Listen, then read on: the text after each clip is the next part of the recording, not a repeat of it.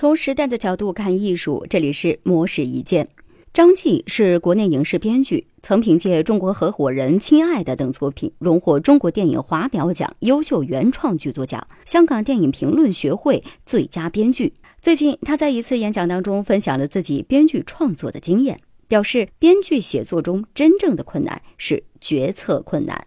按照张继自己的观察，其实很多烂片的导演和剧作人员在剧本上都用了很多的心血。他们的编剧工作方式往往是一群人关在一个屋子里聊，聊出大纲之后呢，由编剧撰写，然后再经过无数次的讨论，一遍一遍的改。越是烂的片子，可能创作的稿数会越多。相反，观众评价很高的电影剧本，基本上是一稿定乾坤。张杰认为，之所以要经历这么多次的剧本修改，是因为剧本的决策方向出了问题，而导致这个问题出现的原因一般有三种：